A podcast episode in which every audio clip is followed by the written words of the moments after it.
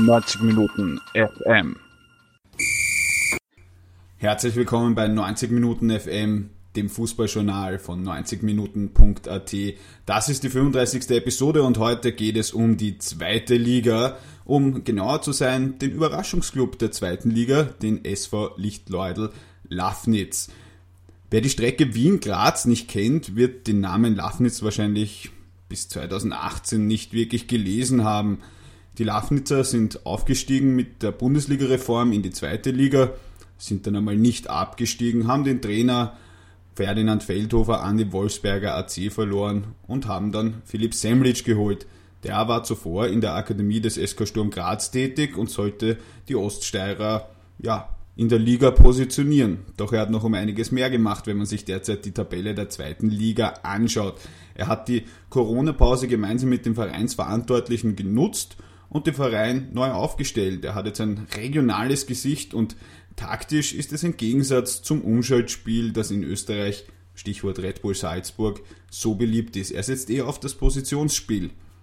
Ich habe mit ihm gesprochen und Philipp Semlitsch erklärt, wie es zum gegenwärtigen Erfolgslauf des SV Lichtleudel Lafnitz kommt. Viel Spaß beim Reinhören. Ja, hallo und herzlich willkommen bei 90 Minuten FM. Ich spreche heute mit Philipp Semlitsch, dem Trainer des SV Lichtleudel Lafnitz. Schön, dass Sie da sind, Herr Semlitsch. Danke für die Einladung. Hat man mit diesem Erfolg, mit diesem erfolgreichen Saisonstart in irgendeiner Form rechnen können? Also wir in Lafnitz wissen schon, dass, äh, dass diese Punkteausbeute und so wie wir jetzt da darstellen, dass das nicht selbstverständlich sein kann drinnen und wissen das schon auch sehr gut einzuschätzen aber freuen uns natürlich über die zahlreichen Punkte und Siege und wissen aber auch, welche harte Arbeit von der Mannschaft und auch vom Trainerteam dahinter steckt, dass wir als, als kleiner Verein, als, als kleines Dorf Lafnitz in der zweiten Liga uns mit den, mit den Größen dort messen können und so gut performen. Ich habe mir ein paar ähm, Aussagen durchgelesen, natürlich in Vorbereitung auf unser Gespräch. Ähm, da hat zuerst geheißen, okay, ähm, ein Aufstieg ist jetzt wahrscheinlich nicht realisierbar. Jetzt hatten wir zwar in der Bundesliga schon vielleicht, ähm, sagt jetzt Grödig beispielsweise, einen, einen, einen, einen Dorfclub, aber die Gemeinde Grödig ist halt doch noch um einiges größer als Lafnitz. Ähm, Im September hat es geheißen, könnte sehr eng werden mit einem Aufstieg. Hat sich da etwas geändert oder sagt man, okay, wir spielen gut und wir bleiben dabei? Ja, wie schaut's aus Richtung Aufstieg? Ist zurzeit ehrlicherweise wirklich kein Thema bei uns drinnen. Wir wollen uns wirklich von Spiel zu Spiel äh, orientieren und uns immer auf den nächsten Gegner gut vorbereiten und natürlich die langfristige Entwicklung der Mannschaft in den Vordergrund setzen. Äh, was am Ende dann dabei ausschaut, äh, wird man sehen.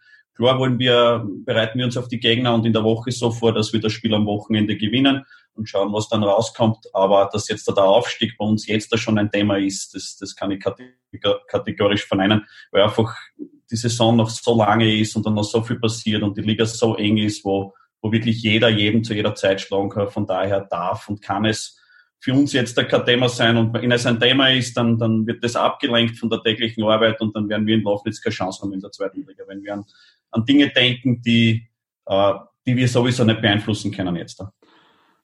Wir kommen gleich zur Spielphilosophie, zur Taktik, ähm, zur etwas unterschiedlichen Ausrichtung des SV Lafnitz im Vergleich äh, zur Konkurrenz oder zur Benchmark eigentlich in Österreich. Ähm, wenn man sich aber ein bisschen den Kader anschaut, äh, sieht man da schon die eine oder andere ähm, Personalie, die sehr bekannt ist, Bürger, Wendler. Ähm, ganz salopp könnte man ja auch sagen, na klar, spielen die gut, die haben ja auch gute Spieler geholt. Ähm, also liegt, das, liegt dieser Lauf auch gewissermaßen an den Spielern, weil man wird ja jetzt einem Viertliga-Kicker auch nicht sofort Zweitliga obere Tabellenhälfte Niveau beibringen können.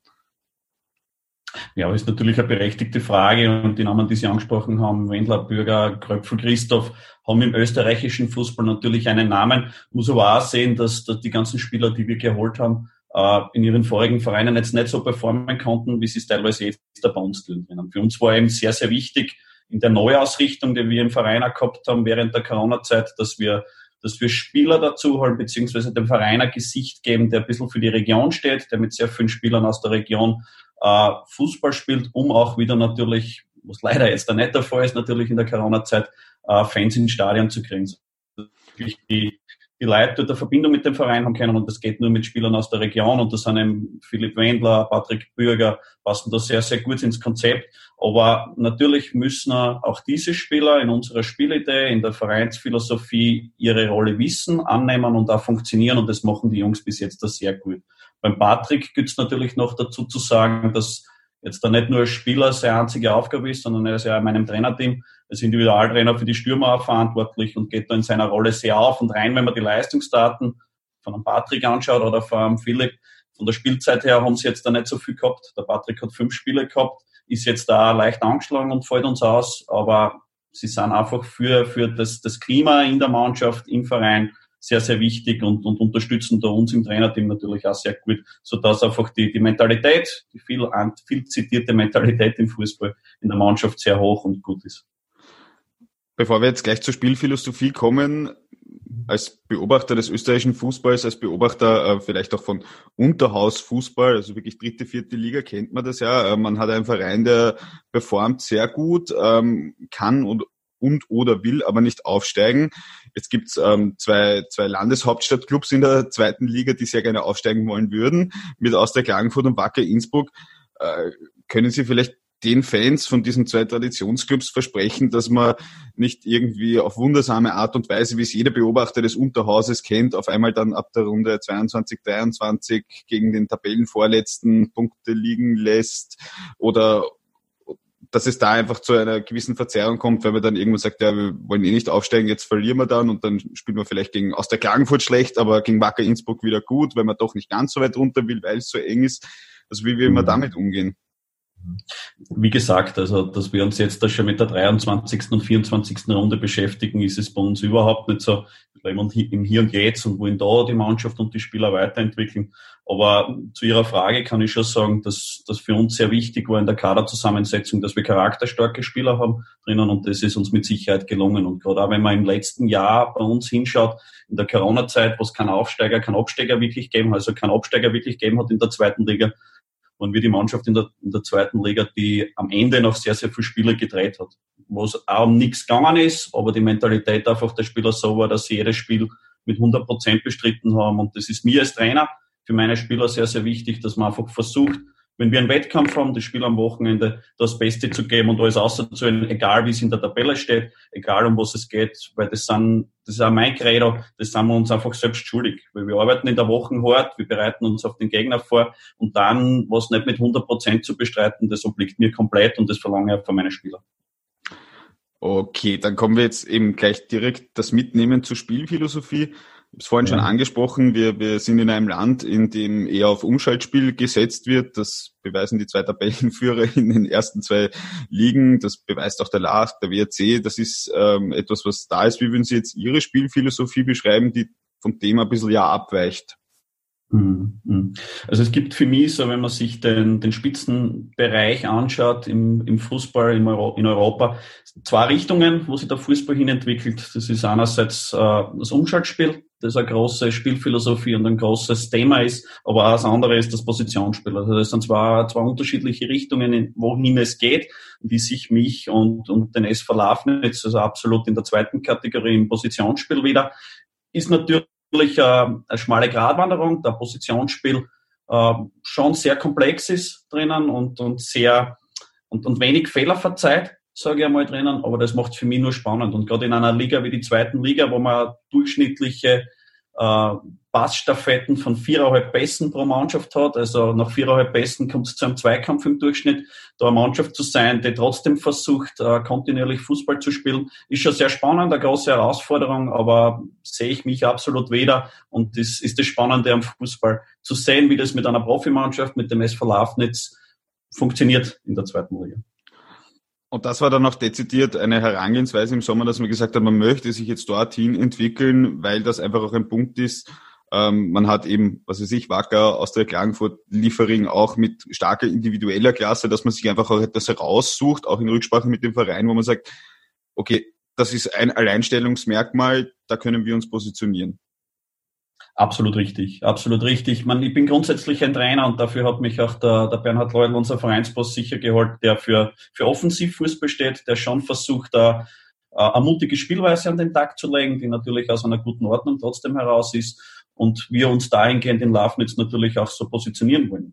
Wir werden in Lafnitz nur über Kollektiv kommen können. Wir werden nicht diese außergewöhnlichen Spieler haben, die, die mal Eingang in der zweiten Liga oder in der Bundesliga äh, Spiele gewinnen drinnen, sondern wir müssen uns über was anderes definieren. Das ist, wie ich gesagt habe, das Kollektiv und da ist für mich das Positionsspiel, wo, wo ein Rädchen ins andere greifen muss, das sehr komplex ist, äh, eine gute Möglichkeit, wie Sie ja sagen, ein Alleinstellungsmerkmal zu haben, aber auch natürlich erfolgreich zu sein auf diese Art und Weise. Wie geht man da in der Kaderzusammenstellung vor? Weil ich kann mir durchaus vorstellen, dass das ein richtig, großer Haufen an, an Parametern ist, die man da bedenken muss. Einerseits ähm, wird man jetzt bei, bei Lafnitz auch nicht das höchste Zweitliga-Budget haben. Dann gibt's ähm, gerade in der heutigen Zeit wahrscheinlich auch einen, einen Pool an Spielern, der vermutlich höher ist als auch vor drei, vier Jahren, wo man dann wahrscheinlich sagt, okay, ich gehe halt arbeiten und kann in der steirischen ersten Landesliga noch immer gut dazu verdienen oder in der Regionalliga Mitte. Jetzt haben wir da einen großen Pool an Spielern. Und da braucht man halt auch wieder passende Spieler zu dieser Spielidee. Wie einfach oder schwierig ist es da, die richtigen zu finden? Wenn man dann, Entschuldigung, das habe ich jetzt noch vergessen, wenn man dann auch noch mitdenkt, wir wollen auch einem Club hier eine regionale Identität geben. Ja, also da kann man dann jetzt auch nicht sagen, okay, äh, ich hole sieben Vorarlberger und drei Slowaken. Was ja berechtigt. Ja, abs absolut. Ähm, es war eine große Herausforderung, muss ich ehrlich sagen. Ähm, wir haben in der Corona-Zeit nach den drei Spielen, ich bin ja im Winter gekommen im letzten Jahr, und dann drei Spiele im normalen Rhythmus gehabt, die, die, die ganz okay waren. Und dann ist der, Corona-Lockdown gekommen mit einer zweimonatigen monatigen Pause. Und da haben wir uns auch zusammengesetzt, beziehungsweise online natürlich und telefonisch das gemacht und gesagt, äh, wir wollen die Zeit nutzen wir wollen dem Verein ein Gesicht geben, um, um da wirklich ein bisschen nachhaltiger und, und ein bisschen authentischer für Lofnitz herüberzukommen. Und haben uns gesagt, wir wollen uns eben sehr regional positionieren. Und die Spieler, die in diese Spielidee, das, das Positionsspiel, das, das Offensivfußballs passen, äh, versuchen zu finden. Und das war dann schon eine Herausforderung und hat sehr viel Zeit und Energie gekostet, diese Spieler dann auch zu finden, weil natürlich, wenn man jetzt da am Papier einen Spieler hat, der die Spielidee spielen kann, der Regionalität hat, heißt das noch immer nicht, dass er vom Charakter her dazu passt. Und wie gesagt habe, als Lafnitz, als kleiner Dorfclub, das muss jeder Spieler wissen, wenn er nach Lafnitz kommt, dass man da nicht herkommt und, und, und den, den Ronaldo spielen kann, ohne das jetzt schlecht zu reden, sondern da geht schon darum, dass man, dass man Zusammengehörigkeitsgefühl hat, gemeinsam an was arbeitet und dort versucht, da diese Stärken mit einzubringen. Das war in der Kaderzusammenstellung eine Herausforderung, ist uns aber relativ gut gelungen, hat aber, kann ich Ihnen auch sagen, natürlich sehr viel Zeit in Anspruch ge genommen und war die Corona-Zeit für die Kaderzusammenstellung sicher in dieser Hinsicht eigentlich der einzige Segen, den wir gehabt haben, weil wir wirklich uns sehr intensiv damit beschäftigen konnten. Das heißt, Sie haben dann quasi schon Wochen vorher, gut, man wusste ja nicht, ob die Meisterschaft überhaupt fertig äh, gespielt wird, aber das heißt, man hat sich schon im Endeffekt im März, April mit dem Kader der Saison 2021 beschäftigt. Ja, also wie wir das, das letzte Spiel in der, in der Corona-Zeit war gegen Liefering auswärts bei uns. Äh, dann ist am Mittwoch, glaube ich, der Lockdown gekommen danach und haben relativ schnell gehandelt und gesagt, was tun wir jetzt? Wir wissen nicht, wie es weitergeht.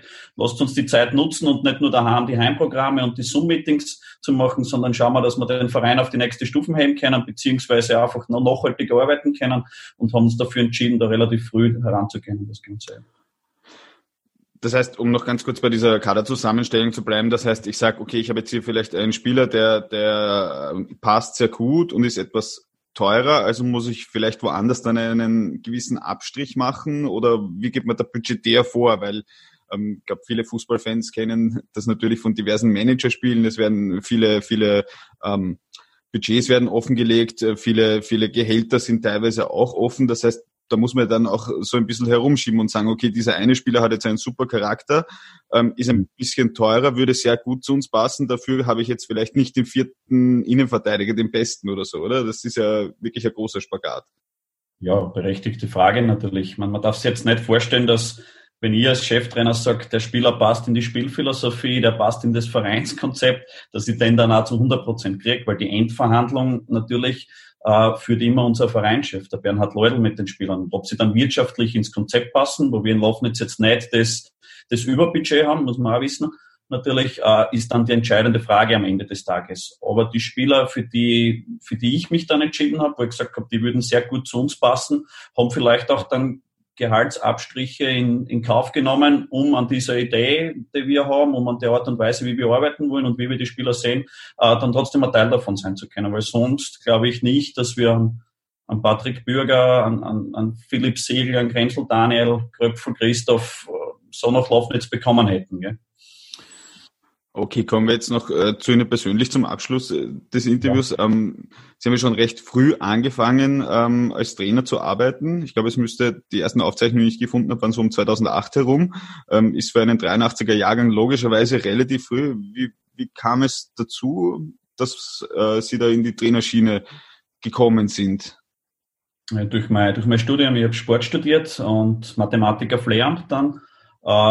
War für uns möglich, im Zuge des Studiums die Trainerausbildungen sehr früh zu machen mit dem steirischen Fußballverband damals und habe einfach gemerkt, dass das etwas ist, was mir, was mir total taugt, wo ich mich wiederfinde und habe jetzt fußballerisch selber, natürlich hat man immer die Ambitionen gehabt, Profi zu werden, Nationalteamspieler zu werden, aber da relativ früh gemerkt, dass das nicht in die Richtung geht bei mir und habe dann auch mit dem Job, den ich gekriegt habe, als Lehrer und Fußballtrainer gemeinsam im, im Nachwuchs nicht mehr selber Fußball spielen können, weil einfach auf drei Hochzeiten zu tanzen damals nicht möglich war und habe mich relativ früh dann entschieden, in die Trainerschiene zu gehen, äh, gepaart mit meinem Job als Lehrer, der das, das damals eben super gepasst hat und habe dann mit, mit 27 gesagt, na, ich hänge die Fußballschuhe an den Nagel und, und möchte die andere Richtung einschlagen drinnen. Also bei mir war es nicht so wie bei vielen anderen, äh, dass Verletzungen äh, das der Grund war, ein Trainer zu werden, sondern ich habe mich bewusst dafür entschieden, weil ich einfach gesehen habe, in meiner aktiven Karriere geht es vielleicht nicht dorthin, wo man selber gerne sein möchte und habe versucht, dann die, die andere Schiene einzuschlagen. Ähm, jetzt fängt man ja in der Trainerausbildung generell eher im Jugendbereich an und arbeitet sich nachher nach oben. Das ist in den Niederlanden ja Usus. Also wenn dort zumindest kenne ich da Geschichten, dass dann halt der verdiente Ex-Barca-Kicker die U7 von Ajax einmal trainiert, so in die Richtung. In Österreich ähm, ist das ein bisschen anders, da reicht halt teilweise wirklich schon einmal der große Name. Ähm, jetzt sehen wir aber in dieser immer spezifischer werdenden äh, Fußballwelt schon so die Gegenbewegung wo würden Sie sagen, geht es Ihnen eher so in Richtung, gut, der Christian Ilzer, der hatte die Verletzung mit Anfang Mitte 20, soweit ich weiß, aber geht es da jetzt generell so in die Richtung eben, ich glaube, Nagelsmann, Ilzer, Semlic, unterschiedliches Niveau, ja, auf jeden Fall, oder, oder wie wird sich das hinbewegen? Wird man das überhaupt irgendwann aufholen können, wenn man jetzt eben sagt, okay, man hat jetzt von, von 18 bis 38 professionell Fußball gespielt, da hat man zwar vielleicht diesen Einblick, wie es ist, in der deutschen Bundesliga zu spielen, aber hat man dann mhm. wirklich auch das, das Pouvoir, das es heutzutage einfach auch braucht als Trainer, weil ich muss ja ähm, sehr viele Parameter bedenken und ich meine, dieses geht's aus und spült's funktioniert ja offensichtlich, Gott sei Dank, sagen wir aus 90 Minuten der DE eh auch nicht mehr wirklich. Also in welche Richtung wird sich das entwickeln? Immer mehr spezifisch, wissenschaftlicher oder, oder bleibt der Ex-Profi dann trotzdem noch äh, der, der ein Thema ist? Ja, das eine schließt das andere jetzt für mich nicht aus, muss ich ehrlich sagen. Und wenn ich jetzt Ex-Profi gewesen bin, Nationalteamspieler war, heißt das nicht automatisch, ich bin ein guter oder ein schlechter Trainer. Und wenn ich, wenn ich nicht diese Erfahrungen als Spieler gemacht habe, dann ist es genau das Gleiche für mich. Für mich ist es schon das Thema, ein guter Trainer zu sein, wie setze ich mich mit der Materie auseinander, wie probiere ich mich selber weiterzuentwickeln, weil, weil ein schöner Slogan oder ein Grundsatz, nach dem ich erlebe, ist, ist lifelong student of the game. Das heißt, der Fußball entwickelt sich so schnell weiter und wenn ich glaube, dass ich, dass ich alles weiß, dann habe ich schon verloren. Das, was ich vor einem halben Jahr gemacht habe, heißt nicht, dass das automatisch jetzt auch noch gut ist. Natürlich gibt es Dinge, die ich als, als Trainer immer wieder mache, aber es entwickelt sich so gut, so schnell weiter, dass ich sage, äh, da muss ich einfach Schritt halten dabei. Und da ist es nicht ausschlaggebend, ob ich Profi war oder kein Profi, sondern einfach, wie ich mich mit der Materie auseinandersetze. Was ich aber schon sagen muss, was äh, ein ehemaliger Profi auf Top-Niveau als Vorteil hat, er ist mit diesen Drucksituationen früher auseinandergesetzt worden. Also das habe ich jetzt nicht gehabt, dass ich mal ein Cup-Finale gespielt hätte vor 30.000 Zuschauern ähm, oder in einem Champions League-Spiel aufgelaufen bin. Das habe ich nicht gehabt. Das haben andere sicher als Vorteil. Für mich gilt es halt, diese Erfahrungen dann, dann so zu machen und mich gezielt auf das Ganze dann vorzubereiten. Aber das festzuhalten, das eine schließt das andere nicht aus für mich, ein guter Trainer zu sein. Letzte Frage, wohin kann es für einen Trainer Semlic noch gehen? Insgesamt, wovon träumen Sie? Champions League-Finale auf der Bank? Also ich bin einmal froh, jetzt da beim SV Lafnitz Cheftrainer sein zu können und dass die Art und Weise, wie, wie, wie ich das mache als Trainer, wie ich meine Mannschaft führe, ähm, grundsätzlich funktioniert drinnen, aber natürlich strebt man als Trainer immer, immer nach den nächsten Schritten dann, aber bin jetzt Stand heute sehr, sehr froh in Lafnitz Cheftrainer zu sein und, und konzentriere mich voll und ganz auf diese Aufgabe. Ist zwar jetzt ein bisschen eine Floskel und eine saloppe Aussage, aber ist wirklich so. Okay, danke sehr.